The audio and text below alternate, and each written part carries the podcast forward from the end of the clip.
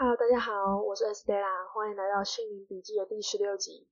今天想跟大家聊的是，没有人应该对你的原生家庭负责。这句话是什么意思呢？有的时候我们会听到身边的人，或是公众人物，或是在社群媒体上，他会说他出身不好，他的父母对他不好，种种造成今天他的现况。但是我想要你明白一点，就是没有一个人应该要为现在的你。所负全责。在这，我不是要否认你原生家庭带给你的痛苦，无论是言语上暴力，或是家境不好，影响你对金钱价值观的看法。在这边说的是，你不应该将自身这样的条件拿来当做是一种情绪勒索。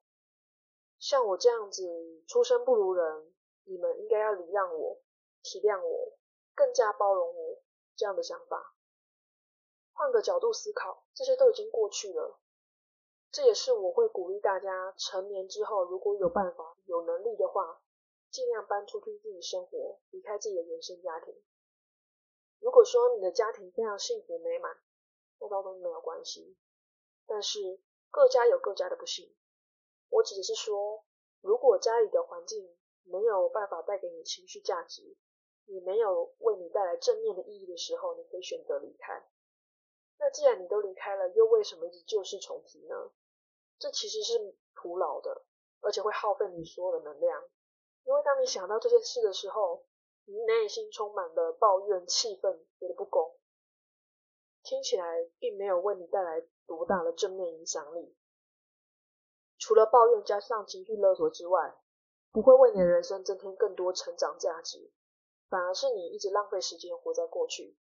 像我自己知道的两位名人，他们分别来自法国跟巴西，出生在他们国家的平民社区当中。当媒体问到他说，在平民社区长大有影响到你吗？他只是轻描淡写的回答：“对我来说，就只是一段人生遭遇而已。”也许是国家的教育不同的关系，这两位名人都不会觉得自己出身不如人。贫穷会带来自卑，或是说因为我的出身，我选择自暴自弃。他们都没有，并没有要否认原生家庭带给你的影响，但是这个时候只会让人觉得你一直提起过去，甚至当做是情绪勒索的工具而已。无论你的出身是什么，你有两项能力可以发挥，第一就是专注力，第二就是行动力。现在的你不需要羡慕富二代。也不要抱怨你不是富二代，因为会拿自己出身来情绪勒索的人，这样的心态很不健康，也很不可取。那我们这集就分享到这里哦，我们下次见，拜拜。